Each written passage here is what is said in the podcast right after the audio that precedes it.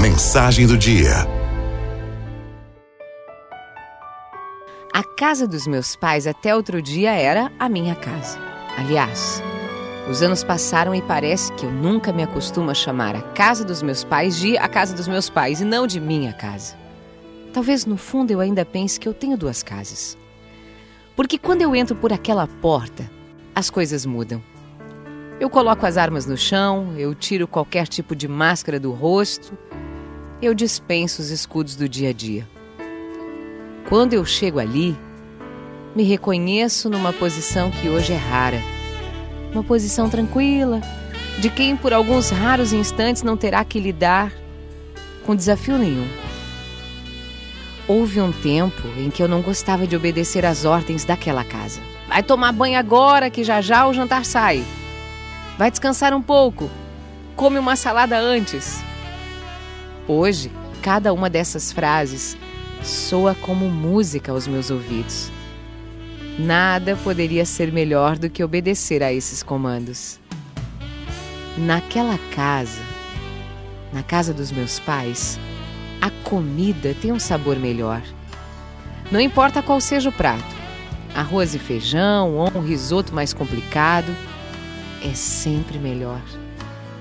E mesmo que você siga a mesa, a mesma receita na sua casa, a comida de lá continua sempre sendo melhor. E mesmo que você leve o resto numa marmita, na sua casa o sabor não será mais o mesmo. Não tem explicação. Ou tem? O sabor é o da casa, nem tanto o da comida. No sofá da casa deles, a paz é outra é um tipo de paz do passado que ainda consegue resistir ao presente. Parece que naquele sofá ninguém pode nos pegar. Nem o e-mail do chefe, nem o prazo atrasado, nem os rolos de papel higiênico que faltam na sua casa. Naquele sofá você está seguro frente a todos os incômodos da vida adulta. Parece até que os programas de televisão mudam. As coisas que você nunca mais assistiu ali voltam a passar. E você ri, ri das piadas que já nem lembrava, gostando de coisas que você já tinha deixado cair pelo caminho por acidente. Parece que na casa dos seus pais o passado se mantém seguro ali dentro. Na casa dos meus pais, parece que eu volto finalmente a ser eu mesma.